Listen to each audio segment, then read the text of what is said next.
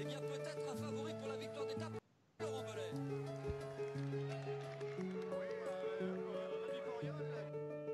C'est gentil Thierry, pardon. Il fait pas de vélo Thierry, hein, on voit bien. Il vient du foot le Thierry, on voit bien, on voit bien.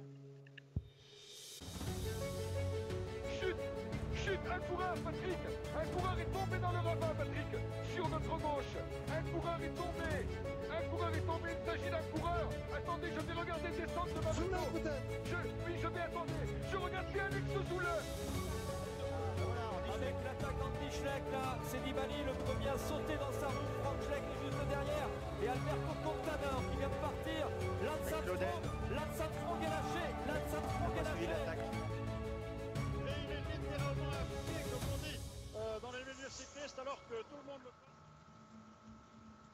Bonsoir à tous et bienvenue pour cette nouvelle émission des, des commissaires de course, une émission dédiée à 100% au Tour de France. Et aujourd'hui, c'est la 13e étape qu'on va débriefer justement. Et avec moi, j'ai Théo Bonsoir tout le monde.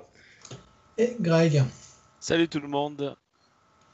Alors, messieurs, pour lancer cette émission, j'ai un peu envie de troller parce que j'ai vu des choses qui m'ont un peu dérangé euh, aujourd'hui sur les réseaux sociaux. Est-ce que les méchants, les grands méchants étrangers nous ont euh, foutu en l'air notre plaisir en, nous éjectant du top 10 aujourd'hui On avait Robin Bardet, on avait Guillaume Martin qui était prêt à, renverser la course, peut-être même à gagner le Tour de France. Et là, patatras, à cause d'une mauvaise chute et d'une méforme, on se retrouve avec 10 étrangers aux 10 premières places, un scandale absolu. Et tous ceux qui aiment le vélo sont scandalisés. On, est surpris. On pensait que notre tricolore allait faire un énorme numéro. Et là, non. Foutu. Théo, qu'est-ce que tu en penses? Est-ce qu'on peut encore suivre le Tour de France après euh, seulement 12 jours de course Bah, ça dépend euh, si t'aimes le vélo ou si, ou si, si t'aimes juste les Français. Non, bah, bah, je trouve que t'es un peu, euh, t'es un peu, un peu caricatural quand même. J'ai pas vu de Ah oui, gens je, dire- je, je caricature à fond. Bah, c'est vrai que c'est un coup de froid et que c'est un Tour de France, euh, franchement, qui, pour le classement général en tout cas, aurait pas pu euh, plus, plus mal tourner. Euh, tous les coureurs euh, tous les gros leaders français ont eu des problèmes et donc forcément, eh ben, ils se retrouvent, euh, ils se retrouvent un peu loin. Est-ce que ça veut dire pour autant que les étrangers sont devant parce qu'ils sont dopés? Non. Effectivement, on a deux nationalités qui trustent les six premières places. Mais bon, euh, par exemple, si Bardet n'était pas tombé, il aurait pu, il aurait pu être avec eux. Et du coup, tout le discours sur ah, euh, les méchants colombiens euh, qui sont dopés, et bah, bah, il serait tombé à l'eau parce que si, si Bardet arrive à les suivre, ça veut dire que les autres sont pas dopés. Euh, bien sûr qu'il y a des problèmes de dopage dans le cyclisme de haut niveau. Bien sûr qu'il ne faut pas être naïf.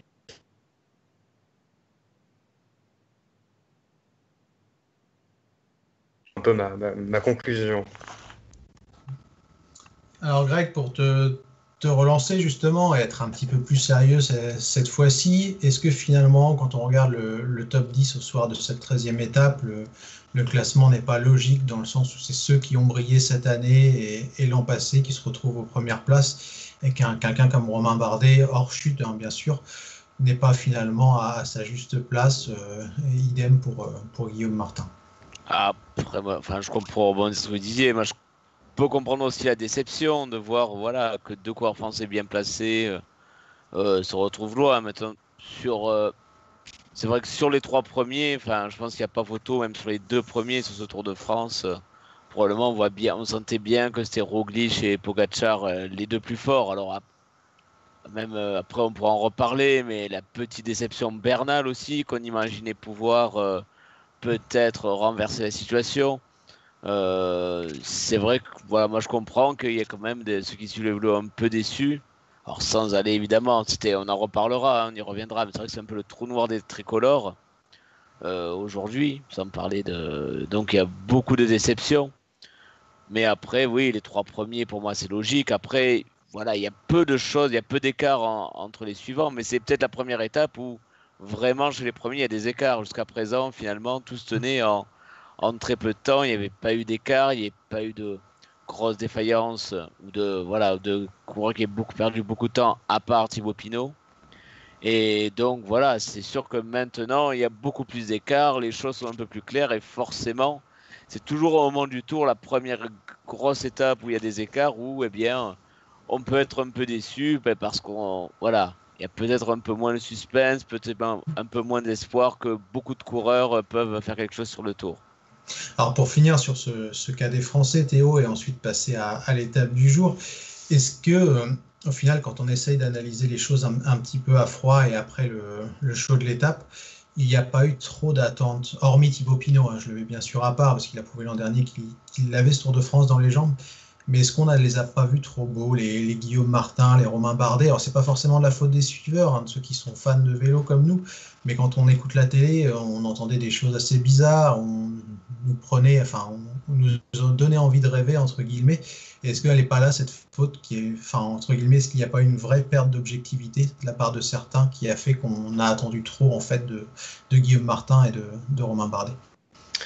Ouais, surtout je pense qu'avec, euh, avant le début du tour, par exemple, on parlait pas du tout de, Romain Bardet, on avait en tête le bon Dauphiné de, Guillaume Martin, mais euh, tout le monde attendait Thibaut Pinot au tournant, euh, et vraiment, on parlait vraiment peu des autres, et à partir du moment où, bah, on s'est rendu compte que Pinot, ça allait de nouveau pas être pour cette année, bah, je pense qu'il y a eu une sorte de report affectif sur, euh, euh, sur les deux autres. Et c'est vrai que c'était un début de tour particulier où il n'y avait pas de vraie différence entre favoris. Euh, et du coup, bah, il suffit, enfin, c'est le Tour de France, hein, il suffit d'un Français dans les 10 premiers et, et ça s'enflamme. On s'est enflammé pour moi, pour, pour moi hein, dans, dans, les années 2010. Euh, alors, je crois que Sylvain Chavanel avait terminé 26e du classement général et c'était euh, la prochaine chance française pour le Tour. C'est pas faux, on se rappelle tous de cette période de vache maigre. Alors, Greg, je vais, je vais revenir au, au non, après, bah, juste pour terminer. Euh, juste dire un mot, parce qu'il y a de la place quand on voit, pour moi, enfin, Hendrik Mas n'est pas non plus si impressionnant que ça. Euh, même, même Rigoberto Urán, c'est un peu une surprise de trouver là, parce que depuis le début de saison, on l'avait pas trop vu.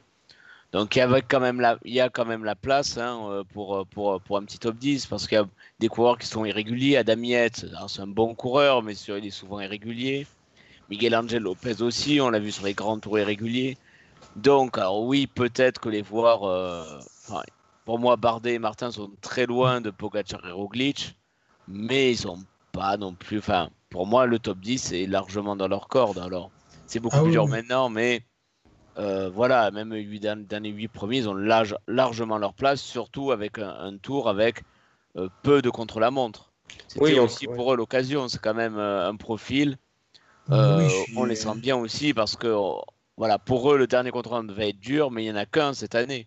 Je suis d'accord avec vous. De toute façon, je pense que leur place à la base, elle est, comme tu le dis, en, entre 5 et 10 à Guillaume Martin et, et Romain Bardet. Mais l'erreur, en fait, d'analyse, pour moi, ça a été de nous vendre, enfin, pas tout le monde, hein, mais que certains nous vendent cette idée qu'ils pouvaient aller plus haut, en fait. Et je pense que certains suiveurs se sont eux-mêmes persuadés que c'était possible après les, les, belles étapes du début et que finalement, la soupe à la grimace, elle est encore plus forte aujourd'hui parce qu'on s'est tellement persuadé chez certains que c'était possible qu'ils aillent très haut que, bah, du coup, le retour sur Terre fait, fait un peu bizarre. Mais bon, bref, on va, on va passer à la suite. Il y a eu une équipe qui a été très impressionnante, moi je trouve aujourd'hui, et Greg, c'est l'équipe EF Pro Cycling. Elle n'était pas forcément très bien placée au début au, sein de l'échappée, et grâce à un gros numéro de, de Cartier Martinez, ils ont réussi à revenir sur l'avant, et au final, ils terminent cette journée avec une très très belle victoire d'étape. Je pense que tu seras d'accord avec moi, Martinez était le plus fort aujourd'hui dans, dans l'échappée.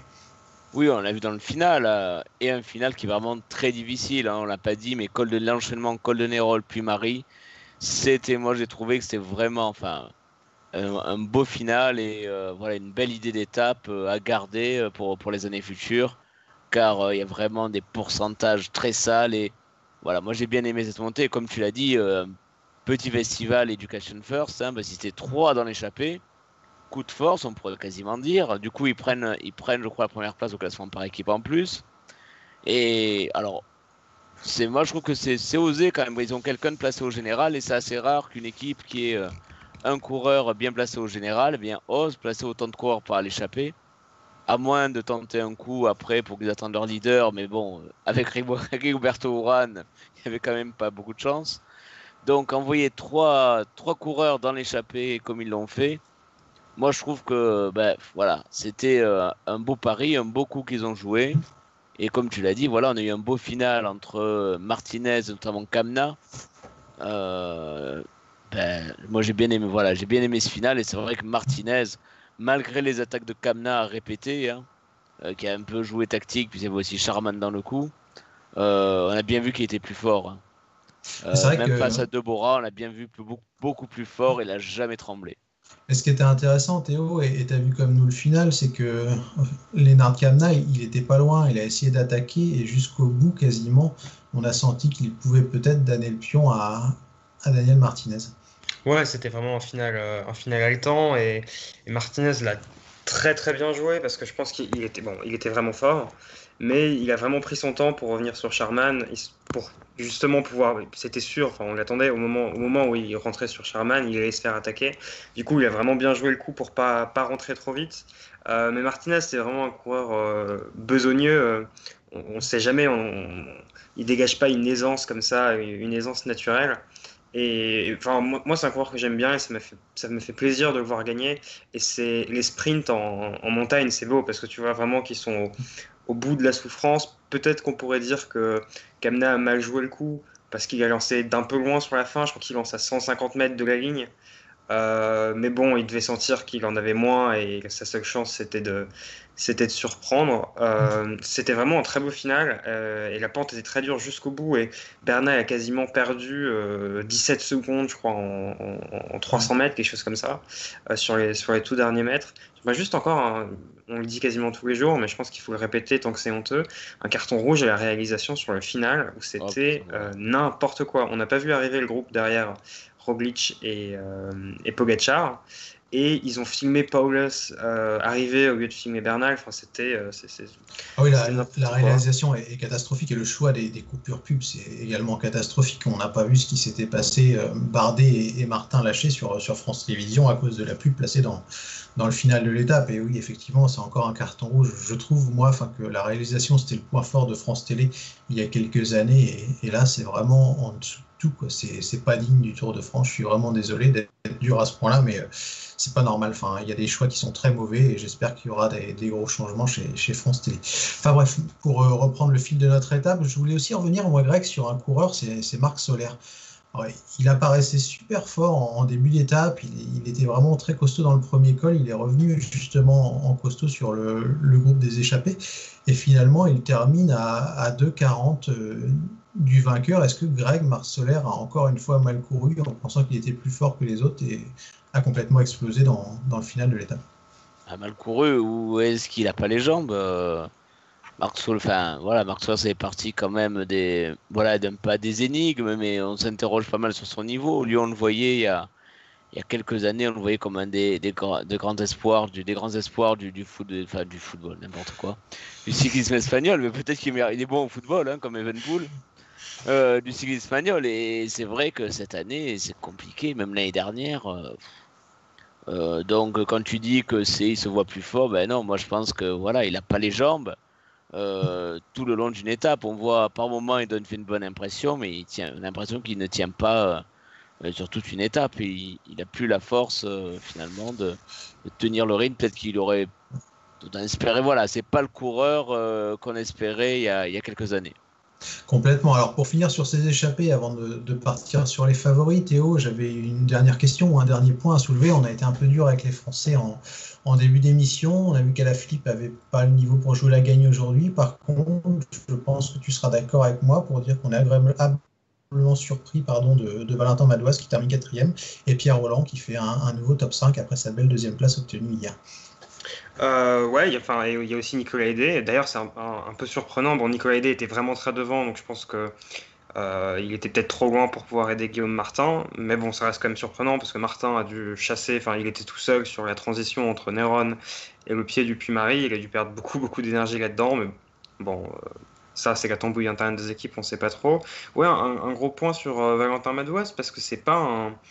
Pas un coureur qui a des qualités de, de grimpeur énormes. Par contre, il a un moteur euh, assez exceptionnel sur des efforts longs euh, ou euh, qui sont vraiment réguliers sur tout au long de l'étape. Je pense que c'est déjà un, un, des meilleurs coureurs français dans ce registre. Ça me fait penser à la dernière étape, enfin pas la dernière étape, mais l'avant-dernière étape du, du, Giro 2019 où il part en échappée et il réussit jusqu'au au dernier kilomètre à tenir la roue des favoris qui l'ont rattrapé après.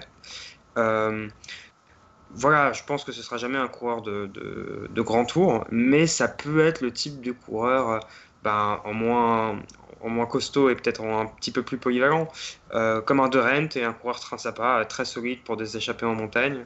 Euh, Pierre Roland aussi, bah, c'est très bien. Le problème de Pierre Roland, c'est que il est sorti hier, donc il avait peut-être un peu moins la patte, moins la patte aujourd'hui, mais à mon avis, on va continuer à le voir dans les échappées de montagne et il va réussir à, ramener un top 20 et des, des beaux accessites au moins. Donc bah, son tour est quand même plus ou moins réussi, même si je pense que euh, s'il gagne pas, il sera quand même, euh, il sera quand même frustré. Alors messieurs, il est, il est 20h, c'est l'heure de, passer justement à, nos favoris, puisqu'on est déjà à la, moitié de l'émission. Greg, je sais que tu n'aimes pas les conclusions hâtives, comme Mathis et comme tant d'autres commissaires de course, mais est-ce que ça y est, cette fois-ci, on peut vraiment dire que le, duel pour la victoire sur le Tour de France va se résumer à un affrontement entre Slovènes, entre Tadej Pogacar et, et Primoz Roglic ben, C'est ce qui semble se dessiner.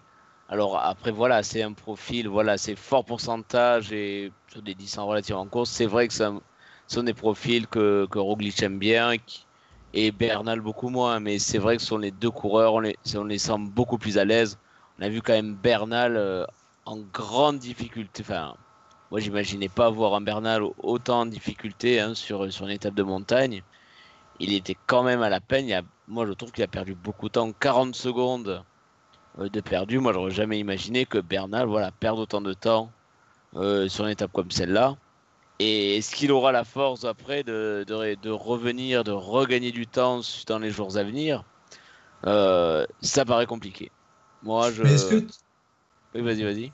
Est-ce que justement, pour te relancer, Greg, ou pour que tu, continues sur ta lancée, est-ce que ce qui n'est pas surprenant, c'est pas tant l'écart finalement, mais sa place dans la hiérarchie? Ce que je veux dire, c'est que on le retrouve derrière Richie Porte, Mikel Landa et, Miguel Angel Lopez. Est-ce que c'est pas ça qui te surprend au final plus que ça les 30 ça, secondes il, il, a lâché finalement euh, plutôt que d'autres. Alors finalement, les, évidemment, tu plaisir. Richie Porte exceptionnel qui a, passé son gris-gris à, ce pauvre Bokomolema visiblement. Et vous remarquerez que je reste très sobre par rapport à Richie Porte. Je n'en ai pas encore parlé. Il, a, il a dit tiens, prends, c'est un porte-bonheur, n'hésite pas, mets-le dans ta poche. Bim Le pauvre Bokomolema bonus malchance. Voilà, plus sérieusement, c'est vrai qu'on a vu euh, Porte et Landa, Lopez s'accrocher vraiment à l'énergie. Et Bernal lâché assez tôt. C'est plus ça qui m'inquiète. Enfin, là où je, ma, ma déception est là. C'est que moi, j'aurais imaginé Bernal euh, beaucoup plus proche hein, des, deux Slovènes. Alors avant de demander la vidéo justement sur ce sujet, je voulais rebondir un peu plus sérieusement sur Molema parce qu'on a reçu des nouvelles de, de son état de santé et c'est pas très drôle. Il souffre d'une fracture du poignet et d'une fracture du scaphoïde, donc j'ai peur que sa saison soit, soit terminée. Mais euh, pour revenir à Bernal, Théo, toi, qu'est-ce que tu en penses? Est-ce que tu penses qu'il peut encore revenir dans le jeu ou, c'est finalement terminé? Euh... Oui. Ah. Euh, oui, on, on, m'entend ou pas? Là, c'est bon. On t'entend, ça va C'est un peu coupé. Euh, le tour, euh, l'an dernier, dans le tour, euh, si on regarde, il est pas spécialement bien et il fait pas partie des meilleurs jusqu'au tout dernier week-end. donc on pourrait se dire qu'il est encore sur une trajectoire ascendante. Par contre, bah, c'est ce qui s'est passé cette année, son abandon lors du Dauphiné, les incertitudes entourant sa forme au début et surtout le fait que là il déclare avoir sorti ses plus gros chiffres de puissance et qui se retrouve quand même derrière. Bon, on sait pas à quel point c'est de la com, c'est de la com ou pas, mais c'est vrai que ce qui est vraiment inquiétant, qu'il soit moins fort à cet instant de la course que Roglic et Pogacar, euh, je, le conçois. Et s'il était juste derrière eux, je me dirais qu'il y avait peut-être, enfin, qu'il n'y avait pas le feu dans le, feu au lac. Mais là, le fait qu'il soit derrière euh, Porte Lopez, parce qu'on dit, on dit, euh, je vois quelqu'un sur le chat qui dit que c'est pas le, euh, le terrain de, de, Bernal, effectivement, c'est pas le terrain de Bernal, mais c'est encore moins le terrain de Lopez. Il n'aime pas du tout les gros pourcentages, et pourtant Lopez, il est devant Bernal. Donc, euh, moi, je suis quand même plutôt circonspect. Après, c'est un ancien vainqueur du Tour. Euh, il est chez Ineos. donc, il faut, faut jamais dire jamais. Et on l'a vu se refaire la série lors de grands tours. Mais moi, ça me paraît, ça me paraît mal embarqué. Ça paraît mal embarqué, en effet. Et puis d'ailleurs, c'est pas le seul à, être mal. C'est toute l'équipe Ineos qui finalement est en faillite sur ce Tour de France, puisque certes, Carapaz est, encore un petit peu dans, les 10-20 qui restent dans, le groupe dans le final, mais derrière, on ne voit absolument pas les autres. Alors, Pavel Sivakov a des circonstances atténuantes parce qu'il a, Il a chuté en début de tour, mais je trouve cette formation Ineos assez fantomatique, Greg, depuis le, début de la grande boucle. Et j'ai l'impression qu'ils sont un peu coincés dans leur stratégie de moment de prendre des relais et de, de rouler fort. On les a un peu vus aujourd'hui. Et ben, il va falloir qu'ils se renouvellent parce que ben, ça marchera pas. Et c'est ça le, le point, effectivement, tu as l'impression qu'ils sont incapables de se réinventer en termes de stratégie. Autant euh, qu'on va encore reparler de Nicolas Portal, mais j'ai l'impression qu'il n'y a plus ce stratège à la, à la tête de l'équipe qui est capable de, de guider les mecs euh, vers la D'improviser un truc, enfin. ouais. Avec cette- sensation-là, quoi, qu'ils étaient capables, euh, comme euh, accélérer dans une descente, Froome l'avait fait, partir dans la bordure à 4-5, bon, voilà, c'est déjà fait. Mais euh, Bon, Là, a voilà, j'ai l'impression que. Pour finir sur Ineos, d'ailleurs, avant de vous relancer sur un autre sujet, Théo, euh, moi je me posais une question. Euh, Geraint Thomas était forfait pour ce Tour de France. Et on, on pensait qu'il était hors de forme, mais on se rend compte que là, sur Tirreno Adriatico, qui a aussi lieu en ce moment, il est euh, dans la course pour la gagne, ou au moins le top 3. Et il y a une déclaration que j'ai trouvée assez curieuse, c'était hier ou, avant-hier, je ne sais plus, où Geraint Thomas disait que comme ses plus belles années étaient derrière lui, il ne voulait pas perdre de temps à rouler pour, pour Egan Bernal. Est-ce que ça aurait été possible, ça, avant, pour toi, chez Ineos, qu'on puisse se permettre de dire, bah non, moi, je veux pas rouler pour le plus fort On a l'impression que ça s'est cassé un peu, cette cohésion de groupe qu'il y avait et qui faisait la force de la structure britannique. Euh, ouais, très clairement. Enfin, je n'avais pas vu cette déclaration, mais ça surprend. Et effectivement, euh, euh, tout semble parti un peu à volo. Mais c'est vrai que Baptiste l'avait rappelé lors d'une une émission précédente. sur les derniers tours que Sky a gagné, donc 2018 et 2019, c'était déjà plus la même chose. La machine bien rodée d'avant. Ils étaient venus avec plusieurs leaders. Il y avait déjà eu des moments de, de, de, de quiproquo. Euh, je suis d'accord avec ce que vous avez dit sur leur incapacité à se réinventer, mais au bout, d'un moment, c'est aussi du cyclisme en fait. S'ils étaient aussi ingénieux et s'ils étaient euh, aussi, aussi, euh, aussi dominants et qu'ils avaient des tactiques aussi rodées, c'est aussi parce que c'était les plus forts. Et c'est simple d'avoir une fin. Tu peux foirer ta tactique si t'es le plus fort, mais j'ai envie de dire qu'ils pourraient faire ce qu'ils veulent là. Si Bernal est pas plus fort que Pogacar et Roglic, ça va pas marcher quoi qu'il arrive. Donc euh, oui, on peut, on peut critiquer leur incapacité à se réinventer, mais de toute manière, je pense qu'ils sont un peu dans une impasse, hein, euh, quoi qu'il arrive. Alors, messieurs, avant de passer à l'étape de demain, d'autres choses à, à dire sur cette euh, 13e étape du Tour de France? Euh, ouais. On espère que. Voilà, enfin, on verra comme ça évolue pour le général, mais c'est vrai que voilà, ça met un coup peut-être pour le suspense et pour le corps français, ça a mis un, un petit coup de froid. Un petit coup de froid, ouais, effectivement. Alors pour passer à la suite, il y a donc cette étape de, de demain, cette 14e étape qui est tracée euh, entre Clermont-Ferrand et Lyon sur une distance de 194 km. Alors il y aura 5 ascensions au, programme, des ascensions moins difficiles qu'aujourd'hui, puisque la, plus dure c'est un col de deuxième catégorie, le col du Béal qui est assez roulant, puisque c'est 10,2 km à environ 5%.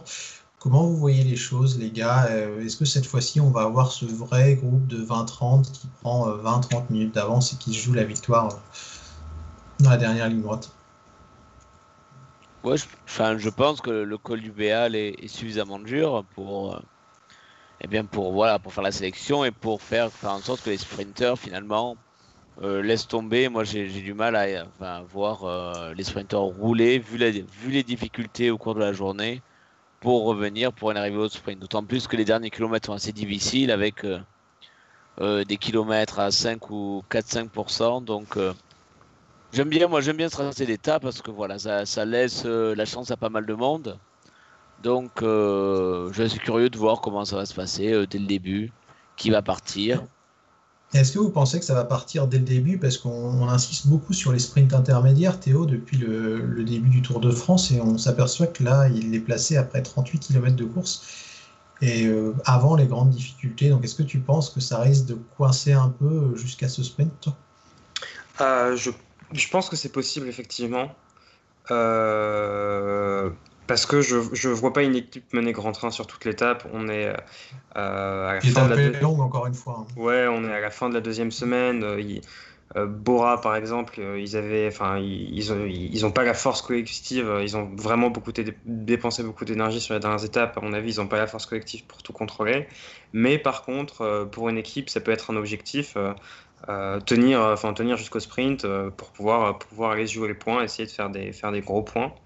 Moi, c'est une étape, vu la, forme qu'il a semblé montrer sur les derniers jours, je me dis que c'est peut-être le moment de revoir le Peter Sagan de 2015-2016. Et c'est un profil qui peut lui convenir. On a vu qu'il s'est bien accroché euh, dans l'étape qui arrivait à, qui arrivait à Saran. Il y a deux bosses à la fin, mais c'est pas non plus des bosses insurmontables pour un, pour un bon Peter Sagan. Il y a un grand col, mais il est loin de, loin de. Les pentes sont pas, pas non plus faramineuses. c'est le genre d'étape où on peut le retrouver à l'avant, je pense. C'est vrai que j'aurais dû prolonger les, pourcentages tout à l'heure en, analysant le parcours et aucun des cols ne dépasse les, 6% de moyenne à part la petite côte du début. Donc finalement, Greg, est-ce que tu penses comme Théo que c'est pour des, des Sagan, des Van Avermaet, voire un, Van Aert qui aurait un, bon de sortie ou, d'autres coureurs un peu dans, ce style-là? Ouais, enfin, moi, moi j'aurais bien vu, je vois bien euh, Greg Van Avermaet euh, demain. Et c'est vrai que ça va, être, ça va, être, intéressant parce que si Sagan part dans l'échappée, ben, il y a les quick-step vont aussi mettre du monde pour prendre des points sur le maillot vert. Donc, euh, il y aura certainement des CCC. Il y en a beaucoup aussi, finalement, où ce profil d'étape, on voit bien les NTT. Boissanegun va peut-être y aller. Euh, il y a beaucoup d'équipes aussi qui vont avoir intérêt à placer quelqu'un. Parce que sinon, ils, ne gagneront euh, rien sur, ce tour. Donc, je pense que tout le monde a intérêt à faire partir, à faire partir une échappée d'une dizaine de mecs et qui vont se battre pour la victoire. Ouais, alors avant de passer au prono, je vais répondre à la question de Tatane parce que Charman ont suspecté une fracture de la clavicule, mais je crois que c'était juste un trait de fracture en fait. Et c'est pour ça qu'il a été capable de revenir si tôt après cette chute assez terrible dans le final du, Tour de Lombardie. Alors messieurs, justement, on revient au prono et donnez-les nous, hein. vous aussi sur le chat, on, les donnera en fin d'émission. Théo, je vais commencer par toi. Quel vainqueur demain euh, à Lyon? Euh, bah, même si avant j'ai parlé de, de, Peter Sagan, euh, je, vais changer et je vois, je vois bien Matteo Trentin euh, l'emporter, l'emporter demain. Et toi, Greg? Je vais dire Greg Van Avermaet. Greg Van Avermaet. Et ben moi, pour compléter ce qu'on a dit depuis tout à l'heure, je vais me lancer dans un Peter Sagan Alors, ben, Benjamin va dire Brian Cocard. Benjamin doit donner un français, mais il n'est pas sur le chat, Benjamin, en plus. Tant pis. on pense à lui, hein, parce qu'il a. Alors tiens, bah, justement, il a passé une mauvaise journée, donc. Euh, euh, ouais, ouais, ça a été compliqué. Puis il bosse aussi, Benjamin. C'est pour ça qu'il n'est pas là ce soir, pour être tout à fait complet. Messieurs, pour rendre hommage justement à, Ben, je vais vous donner, de... je vais vous demander, pardon, je perds mes mots, de donner un coureur français. Selon vous, qui pourrait s'imposer demain si c'était un Français qui venait à lever les bras? Ah ben Cocard, je l'ai dit. Euh, ouais, moi je verrais plutôt. Ah, on, a perdu Théo, décidément, c'est compliqué qu'on peut parler des coureurs français aujourd'hui. Théo, est-ce que tu es de retour parmi nous ou est-ce qu'il y a des mauvaises ondes encore qui nous empêchent de euh, un français je, je, pense que Jérôme Pinot veut m'empêcher de parler. Est-ce qu'on est qu'on entend? C'est bon, on t'entend. C'est Glazik qui t'empêche de parler. Il euh, va y avoir plusieurs, euh, plusieurs groupes à l'avant. Euh, parce que clairement, il faut qu'il joue les étapes. Et même si c'est pas spécialement le bon profil, peut-être qu'un Rudy Mollard, par exemple, ou un, je vais dire Rudy Mollard pour une chance française. Ah merde, j'allais dire Rudy Mollard aussi. Moi. Et ben, moi, je vais tenter une grosse cote, tiens, un peu à, la Benjamin. Je vais donner un, un, Clément Venturini. Là aussi, on parlait de ces sprinteurs capable de passer les, boss quand il n'y a pas trop de pourcentage. Et je vois bien un Venturini dans l'échappée, alors peut-être pas pour la victoire, hein, pour être tout à fait honnête, mais pour une bonne place. Ou un Cyril Barth, tiens, aussi dans le même registre. Je vais donner ces deux noms. Eh bien, c'est parfait, messieurs. Je pense qu'on a fait le tour à peu près de, de ce qu'on voulait dire ce soir. il me reste à vous souhaiter une bonne soirée. Puis, ben, rendez-vous demain, même heure, 19h45, pour débriefer cette 14e étape du Tour de France. Bonne soirée à tous et au revoir. Salut tout le monde. Tchau.